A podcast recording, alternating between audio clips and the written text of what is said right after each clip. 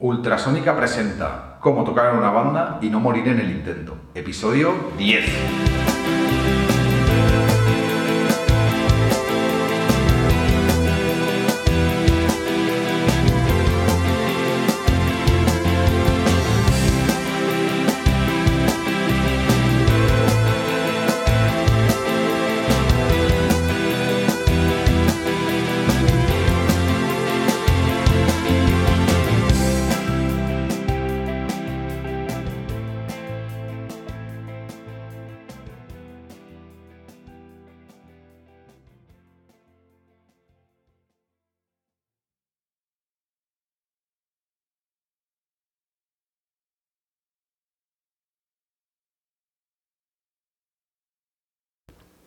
Bienvenidos a un nuevo episodio del podcast de Ultrasónica. Un podcast donde os contamos los entresijos y el día a día de la banda. En este capítulo 10, mes de mayo, pues vamos a hablar del directo. Porque este mes tenemos todos los fines de semana conciertos. La verdad es que se nos han juntado que todos los fines de semana del mes de mayo tenemos un bolo. Entonces, pues aprovecho y hablamos un poquito del concierto, de cómo lo preparamos, de cómo lo buscamos, todo lo que hay detrás de, antes de subir al escenario, que creo que es algo interesante y que a la gente le, puede gustar saber. Para empezar, ¿cómo buscamos los conciertos? ¿Cómo encontramos esos bolos? Bueno, nosotros somos una banda pequeña y no tenemos manager, ni tenemos una agencia que nos busque bolos, ni, ni nada de eso. Entonces, lo que hacemos lo hacemos nosotros como podemos, tirando de amigos, familiares, conocidos, tocando puertas, mandando emails. Yo he mandado 50.000 emails para eso, para buscando conciertos, ¿no? Con la salida del EP, pues empecé a mandar emails un poco contándole la película, acabamos de sacar un EP, estamos promocionándolo, estamos buscando fechas para tocar y tal. La gran mayoría no contestaban, ni siquiera un email de, ah, hola, tal, ah, guay, no sé qué, pero estamos a tope, no sé qué, nada, ni contestación. Otros contestaban, oye, pues sí, pues mira, está guay, a ver si encontramos una fecha y tal. Y de los pocos que contestaron, pues hemos sacado, hemos sacado algunas fechitas. Voy a hacer un repaso de, de las fechas que hay para el mes de mayo, que las tengo por aquí en una chuleta apuntada. Y bueno, eh, si escucháis el podcast nada más salir, pues os dará tiempo a ir alguno. Y si lo escucháis más tarde, pues ya habrán pasado esos conciertos. Tendremos más, así que no os preocupéis. Bueno, el viernes 3 de mayo, a las 9 y media, tocamos en Albacete, en la sala Calibú, en unas jornadas que se hacen de la Semana Solidaria de Cooperación al Desarrollo, que organizan la Comisión del 07, que es una ONG, eh, una ONG eh, a nivel nacional, pero que en la sede en Albacete, pues a través de una amiga que trabaja allí, pues nos, llamaron para tocar. El domingo 12 de mayo tocamos en San Juan, en una feria solidaria para concienciar a la gente de que en lugar de comprar animales o pagar por animales, que los adopte. Se hace en la Plaza José Carreras, que ya habíamos tocado allí el año pasado, y, muy guay. Luego el 18 de mayo, a la una tocamos en, un festival, en el Festival Alacán Desperta, que es un festival que organiza una gente de Alicante y, y que básicamente son grupos y gente de la zona. O sea, no, no es un festival como, pues, eh, yo qué sé, el, el Benicassim o el Samsung Festival, uno de estos. Es, un festival más a nivel local, donde buscan, pues, un poco eh, fomentar la cultura alicantina, ¿no? De la ciudad y provincia. Más conciertitos. Tocamos el 25 de mayo en Elche, en la feria de, los food truck. Que bueno, ya tocamos. El, otro concierto que hicimos en, San Juan que os comentaba fue también en la feria de, los food truck. Y encantados de que vuelvan a contar con nosotros y encima tocamos en casa, o sea que estupendo. Así que como veis, pues eh, está el, mes de mayo movidito, tenéis mogollón de, de bolos para poder venir a vernos. Entonces, lo que comentaba, tiramos de contactos, amigos, oye, yo conozco a uno que trabaja en el ayuntamiento de no sé dónde, o yo trabajo en tal sitio y puedo mover esto, lo otro. Así contactamos con los del food truck, el de Albacete también contactamos a través de una amiga, o sea que va todo un poco así, en plan amiguero. Aparte de estos conciertos de mayo, estamos cerrando más cositas en junio. Pero bueno, eso ya más adelante confirmaremos fechas. Siempre atentos a las redes sociales, al Instagram sobre todo, porque ahí es donde contamos todas, todas las fechas y todo. Entonces, ¿cómo preparamos los conciertos? Bueno, pues básicamente la manera de preparar los conciertos es ensayar. Ensayar, ensayar, ensayar y ensayar todas las semanas, un par de veces por semana, preparar repertorio, tocar los temas una vez y otra, para cuando vayamos a tocar en directo, pues que los temas estén perfectos. El directo, hay digamos que varios tipos de conciertos, o por lo menos los conciertos que nosotros hacemos. Está el típico concierto que hacemos una sala pequeña, tipo un pub, una cafetería, un sitio donde realmente no está preparado para conciertos o no está pensado para dar conciertos. Entonces en esos conciertos nosotros tenemos que llevar todo nuestro equipo, las voces, la mesa de mezclas, todo. Y nosotros, claro, somos un grupo pequeñito y no tenemos presupuesto como para contratar un equipo, contratar un técnico. Entonces lo hacemos todos nosotros. Suena bien porque la verdad es que mm, nos lo intentamos currar bastante, pero claro, es muy complicado sonorizar en un sitio que no está acústicamente preparado, que no hay un equipo técnico preparado. Entonces está bien porque es muy directo. Eh, estamos al mismo nivel que el público. Y para nosotros es un aprendizaje increíble el poder tocar en ese tipo de sitios, porque aprendemos muchísimo sobre sonido y sobre, sobre cómo ecualizarnos. Cada concierto aprendemos algo nuevo. Hemos tenido ciertos problemas técnicos en algunos y poco a poco lo vamos solventando y cada vez pues, la cosa va, va mejor. Entonces, está por un lado está muy bien por eso, porque sobre todo vamos aprendiendo un montón de cosas. Esos conciertitos, pues, para nosotros son la vida.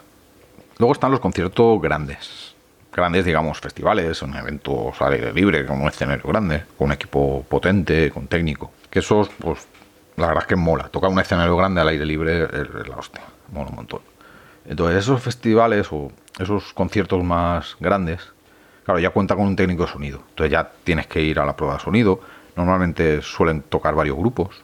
La prueba se divide en, en varias partes para cada grupo. Nosotros como solemos ser los primeros en tocar, porque somos los menos conocidos o el grupo más pequeño, digamos, probamos sonido los últimos. Eso funciona así en, todos los festivales. Bueno, hay incluso hay festivales que ni siquiera se prueba sonido. Eso ya depende de. O sea, prueban los grandes. Obviamente, si tocan los Lesbian en, el en un festival, pues los Lesbian tiene sus dos o tres horas de prueba de sonido. El resto ya es más complicado. Pero bueno, en lo que concierne a nosotros, solemos probar los, los últimos. Esto es así porque normalmente en, en este tipo de eventos que hay varios grupos, el último grupo que toca es el primero que prueba sonido. Y así para atrás. No sé muy bien por qué es, pero es así. El primero que prueba sonido es el último que toca. Si es el cabeza de cartel, eh, se supone que es el grupo más grande, ¿no? Entonces la prueba dura más, porque son, son, las estrellas, ¿no? Y claro, por ejemplo, nosotros, si tocamos los primeros, pues probamos sonido los últimos. Que ya vas a prisas corriendo porque que no hay tiempo, porque ya el tiempo se lo ha consumido los otros grupos probando sonido. Nos ha pasado en varias ocasiones que eso, que hemos tenido una prueba de sonido de 10 minutos. Pero bueno, es normal, no es culpa de nadie, simplemente estas cosas surgen así. Hay prisas, hay, hay un grupo que se retrasa un poquito más por lo que sea y, y al final pues tiene 10 minutos para probar sonido, que es ecualizar un poquito y, probar que está la guitarra afinada y que más o menos suena. Para nosotros, de la experiencia que tenemos, lo más complicado siempre son los monitores los monitores es el, sonido que te entra a ti en el escenario, lo que yo oigo. Una cosa es el sonido que va afuera, que es lo que oye el público, y otra cosa es el sonido que yo tengo dentro del escenario. Claro, yo necesito oír la guitarra, las voces, la batería, necesito oír las cosas. Y eso es, es complicado. Es complicado porque encima vas probando sonido rápido y tal, y no te da tiempo a que todo quede perfecto. Pero bueno, a ver, al final no sabemos los temas y más o menos lo solventamos bien. Pero es, es jodido tocar. Yo ha, habido alguno que me he puesto muy, muy, muy, muy, muy, muy nervioso porque no oía nada.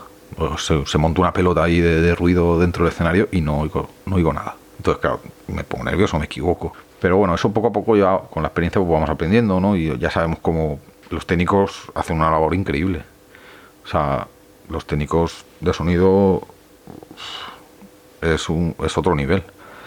Entonces, claro, siempre nosotros siempre somos muy respetuosos con ellos, entendemos su trabajo y, lo que cuesta hacerlo. Entonces, lo que pasa es que cada vez con la experiencia pues ya sabemos un poco por tenemos que tirar. Por ejemplo, yo una cosa que aprendí en, en uno de los eventos que nos sonorizaron fue que en el monitor mío no tiene que sonar mi guitarra. Porque normalmente está enfrente del ampli y el micro que sonoriza mi ampli y produce ruidos, pitidos y cosas raras que no molan. Entonces ya un día hablando con un técnico me dijo, no es que el monitor es lo normal es que tu guitarra no salga, que no la pongan. Tú te oyes de tu guitarra, la oyes de tu ampli que está más o menos cerca de ti y por el monitor oyes al resto de la banda.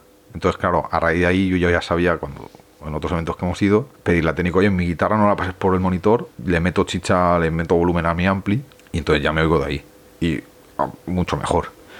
El, la, batería igual. La, batería, al estar detrás del escenario, más o menos, todo lo la vimos bastante bien. Entonces, tampoco es necesario pasarla por monitores, por lo menos en, los bolos que hemos tenido nosotros. Son truquitos que vamos aprendiendo sobre la marcha. Al tocar los primeros, probamos sonido los últimos. Y ahí viene la dificultad de, la, de la prueba de sonido, que es normalmente esa prisa corriendo y de mala manera. Pero bueno, poco a poco vamos aprendiendo cómo hacerlo mejor y, que la prueba sea más efectiva, más rápida y más efectiva. Y por el monitor oyes al resto de la banda. Entonces, claro, a raíz de ahí yo ya sabía cuando en otros eventos que hemos ido pedir la técnica, oye, mi guitarra no la pases por el monitor, le meto chicha, le meto volumen a mi ampli y entonces ya me oigo de ahí. Y ah, mucho mejor. El, la, batería igual. la batería al estar detrás del escenario, más o menos, todo lo la vimos bastante bien. Entonces, tampoco es necesario pasarla por los monitores, por lo menos en, los bolos que hemos tenido nosotros. Son truquitos que vamos aprendiendo sobre la marcha. Entonces, claro, lo que comentaba, al tocar los últimos, o al tocar los primeros, probamos sonido los últimos. Y ahí viene la dificultad de, la, prueba de sonido, que es normalmente esa prisa corriendo y de mala manera.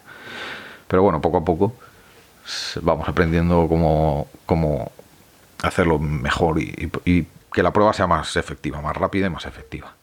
Una cosa que hemos estado hablando en el grupo y que seguramente hagamos en un futuro son los monitores INEAR. En lugar de tener un monitor en el suelo, una pantalla con un, con un altavoz en el suelo de escenario delante a ti para que escuchar el resto de la banda, es pasarlo todo por unos auriculares. Entonces te llega directamente al oído.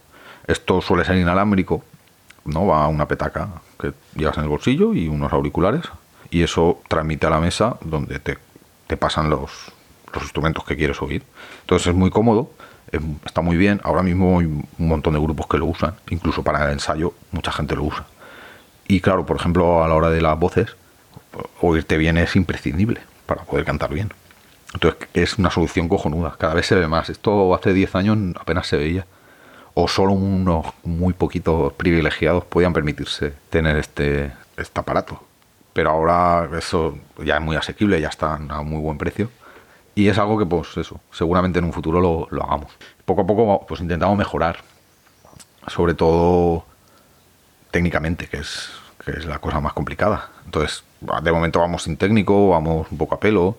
Nos dejamos asesorar por los técnicos que hay en los festivales y que hay en los conciertos que nos que nos contratan y tal, pero en un futuro sí que lo ideal sería llevar tu propio técnico de sonido, que ya conoce la banda, nos conoce a nosotros, conoce nuestro sonido, cómo queremos sonar y siempre es mucho mejor, ya va mucho más preparado para a la hora de enfocar nuestro sonido, más que una persona que nunca nos ha oído, claro.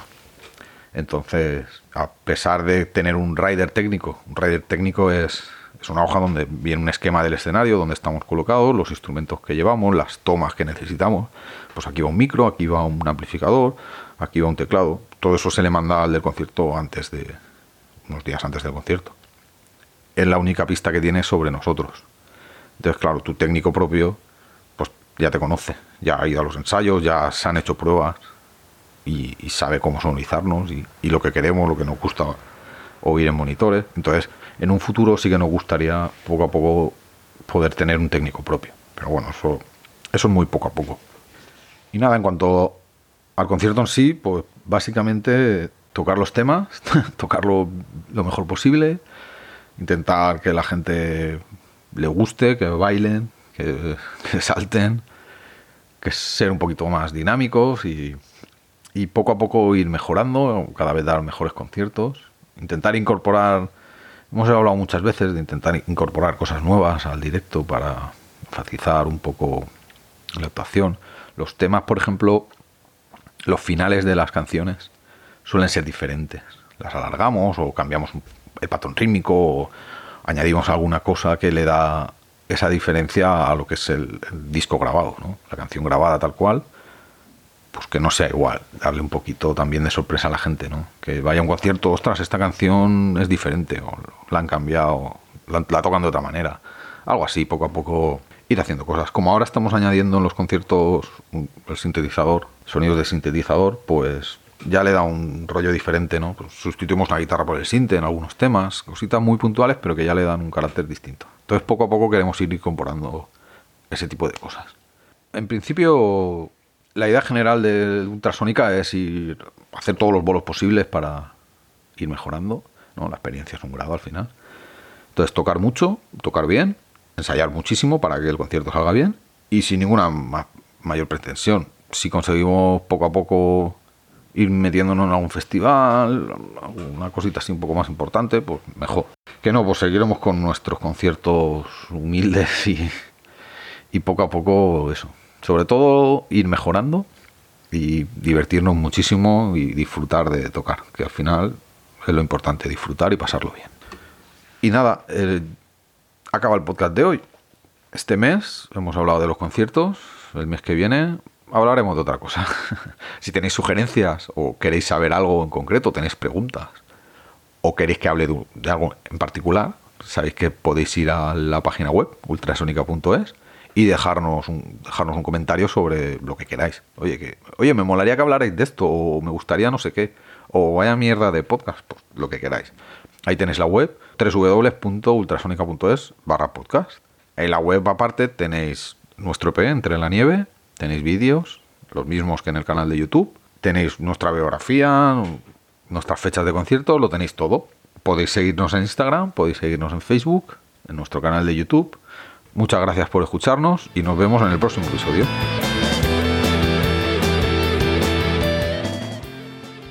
Alerta de spoiler.